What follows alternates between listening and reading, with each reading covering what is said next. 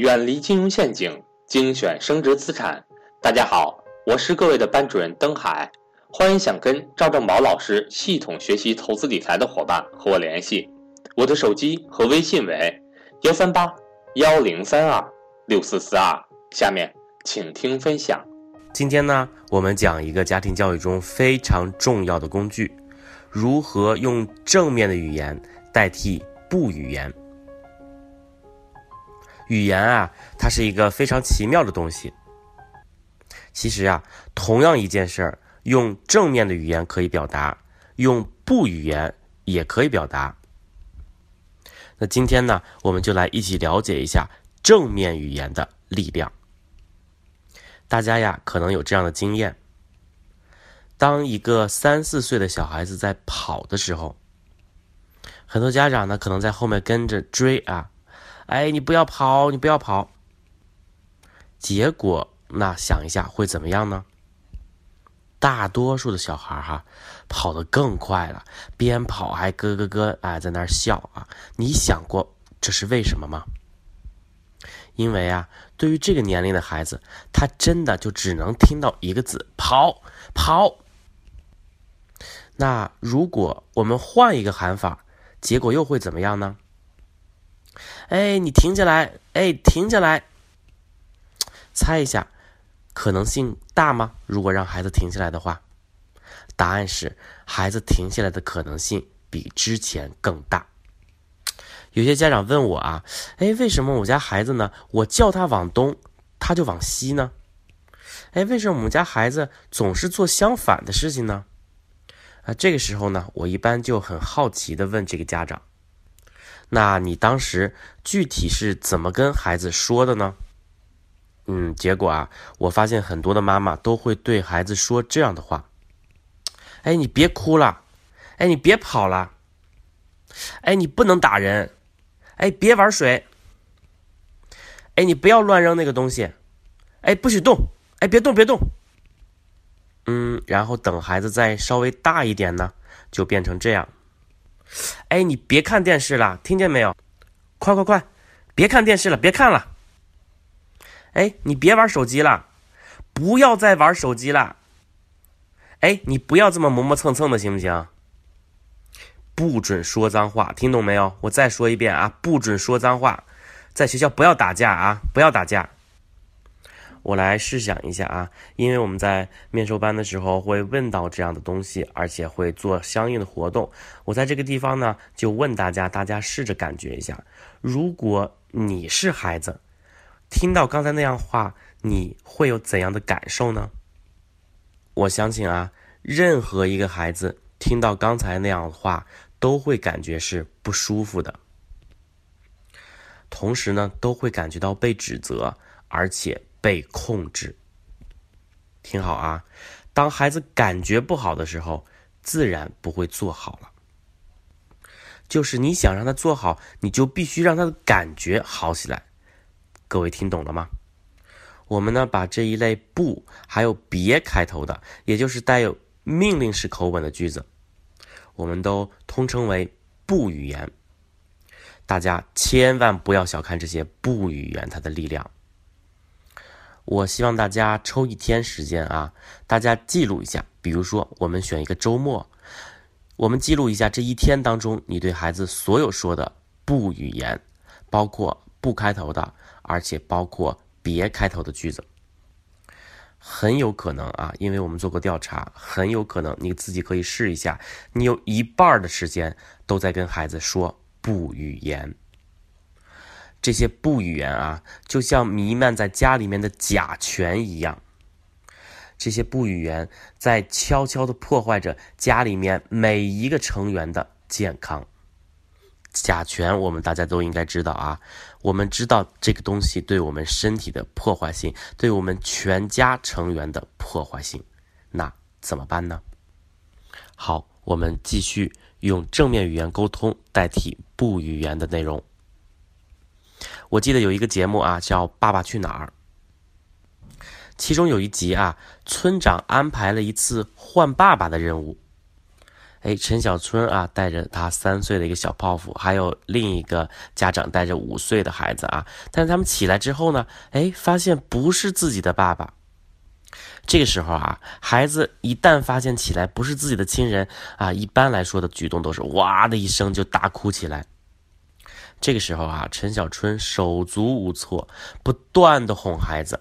他是这样说的：“哎呀，别哭啦！哎呀，别哭啦！不要害怕，真的，你不要害怕啦！哎呀，我求求你了，不要这样啦，没什么好怕的。”哎，这个时候大家注意到没？三岁多的小泡芙呢，他的情绪哈丝毫没有缓和的迹象。其实，任何一个三岁的孩子听到这样的话，情绪都不会缓和。所以当时的情景啊，跟我们现实当中很像，孩子一直在哭，一直在哭，一直到哭累了啊，这个时候才有一点缓和。同样呢，吴尊的女儿啊，也是不愿意看到这样的情景，也是在大哭。这个时候呢，吴尊跟女儿是这样说的。你是非常勇敢的，你要勇敢，非常神奇。我们看到女儿很快的停止了哭泣，于是呢，同意离开爸爸去那个新爸爸家。哎，你看，同样是安慰大哭的孩子，陈小春用的是不语言，而吴尊呢，用的是正面的语言进行引导。那我们看到了啊，同样是对孩子的两种方法，正面的语言对待孩子才管用。哎，来思考一下，那为什么那些不语言没有丝毫的作用呢？为什么呢？因为潜意识当中啊是没有办法判断不和别这类句子的，在潜意识当中呢会自动的过滤掉不和别这两种说法。加州大学语言系的教授乔治莱考夫，在他的认知科学基础课上面，哎，他经常会叫学生做这么样一个练习。他跟学生会这样说：啊，你不要想一只大象，哎，你现在想什么都可以，你想什么都可以，就是不要想一只大象。哎，你现在做任何事情都行啊，你做什么都行，你不要想一只大象。他说：“他从来没有发现有任何一个学生能做到不想一只大象。所以呢，当陈小春不断的对小泼妇说‘不要害怕，没什么好怕的’，那怕的感觉就像那头大象一样，他会在孩子的大脑中挥之不去，那宝宝自然会哭得越来越厉害了。”很多父母呢，在考试前都会比孩子还要紧张。很多父母会反复这样的叮嘱孩子：“呃，孩子啊，今天考试了啊，你记住，你记住啊，最重要的就是不要紧张，千万不要害怕，你不要漏题啊，不要落下。记住啊，你只要不粗心就好。当然了，你也不要丢三落四的啊，那些东西看好。”大家可以想象一下啊，结果会怎么样呢？孩子可能更紧张了，孩子可能更害怕了。啊，有一句话是这样说的：父母所有的担心都会变成对孩子的诅咒。所以啊，优秀的父母一定要学会从关注负面的行为到关注正向的目标，请用正面的语言。正面的表达代替不语言，这是一个非常重要的觉醒，而且是需要大家训练的。哎，那到这儿思考一下，那我们到底该怎么说呢？就是呀，请大家一定要关注我们希望孩子做的事情，请大家从今天开始啊，直接用正面的积极的语言代替不语言，就像吴尊那样，用要勇敢来代替。不要害怕，用慢点走代替别跑了，用保持安静代替别吵了。你感觉怎么样呢？那这些语言应该对多大的孩子说呢？其实啊，这些正面的语言啊，我们如果对六岁以前的孩子来说，影响非常的巨大。因为啊，在面授课上我们也说过。低龄的孩子，他的理智脑还没有充分的发育。这个时候啊，潜意识对身体的控制还占据着主导的作用。你会发现啊，其实，在上幼儿园的孩子呢，他下楼梯的时候啊，有时候会这样念念有词：下楼梯要记牢，左手左手放背后，右手右手扶扶好。哎，我当时听到以后啊，非常的纳闷儿，下楼梯的时候左手为什么要放在背后呢？后来啊，我才恍然大悟。其实啊，孩子啊，小孩子他下楼梯最危险的一件事呢，就是小朋友之间互相推搡，这样呢，很容易就摔倒了，甚至呢会滚下楼。哎，如果呢老师在旁边一直不断的用不语言提醒，哎，孩子们千万不要推前面的小朋友，千万不能推人。大家可以想象啊，小孩子你对他说这样的话是相当危险的。因为所有的小朋友们潜意识里面只听到一个字“推”，所以啊，从现在开始，请大家直接把希望小孩子做的事，用正面的语言编成口诀。这是育儿当中一个非常聪明的方法，请大家不要小看这样一个口诀，这可以解决孩子安全的大问题。除了在潜意识当中植入不好的信息呢，不语言的第二个伤害就是隐含的负面评价，这往往会造成孩子的低自尊、低价值感。比如啊，下面这一类不语言：不许看电视，不要和弟弟打架，不准说脏话。不语言的背后隐含的意义是。我是权威，你必须听我的。家长呢会感觉到很有力量，这就是为什么我们更擅长用不语言的原因。但是孩子呢会被剥夺归属感和价值感，长此以往呢，这类语言就会让孩子越来越缺乏信心、缺乏勇气。那么我们怎么用正面的语言来代替这类不语言呢？我们可以用。请说礼貌用语来代替，不准说脏话。我们以后可以用“请放下手机”来代替，不准玩手机。我们可以说“一吃完饭就可以看电视”，代替“不吃完饭你就别想看电视”。那不语言的第三个伤害就是，当我们说“不”的时候啊，往往带有负面的情绪，比如说生气、烦躁、焦虑、担心等等等等。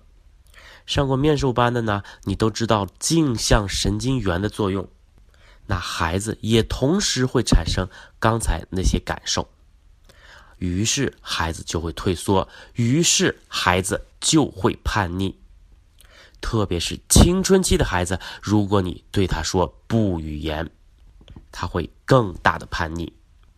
从这个角度看呢，不语言不仅仅是甲醛。同时呢，它是带有传染性的。那到底怎么办才能够帮助父母平静的正面的沟通呢？对于低龄的孩子啊，我们分开说。与其你强调不能多吃糖，你还不如买一本《牙齿大街》之类的绘本来和孩子读一下。那么对于青春期的孩子，与其家长一直用不语言来质问孩子，哎，你怎么还不去洗澡啊？还不如平静的问一下孩子：“哎，请看看你的日常管理表，现在该做什么事儿了呢？”哎，关于这一点呢，我们面授班上会教给大家如何来制定日常管理表。或者呢，你与其一直威胁孩子，你再打游戏，你再沉迷游戏，我以后什么都不给你买了，还不如平静的指指手表，你要沉默的坚持，进行无言的提醒。我知道啊。因为接触过很多家长，我知道最难的地方其实在于，当孩子没有按照我们期待或者要求的事情做的时候，我们就会产生气恼、失望，然后烦躁的情绪。那又当我们处于负面情绪的时候，我们就忍不住用我们最习惯、用最能表达我们权威和力量的话，用这样的方式来应对孩子。这个时候呢，不语言就会脱口而出。所以啊，大家觉察我们的情绪，这才是最重要的。所以我为什么才说觉察自己，你才能看见孩子。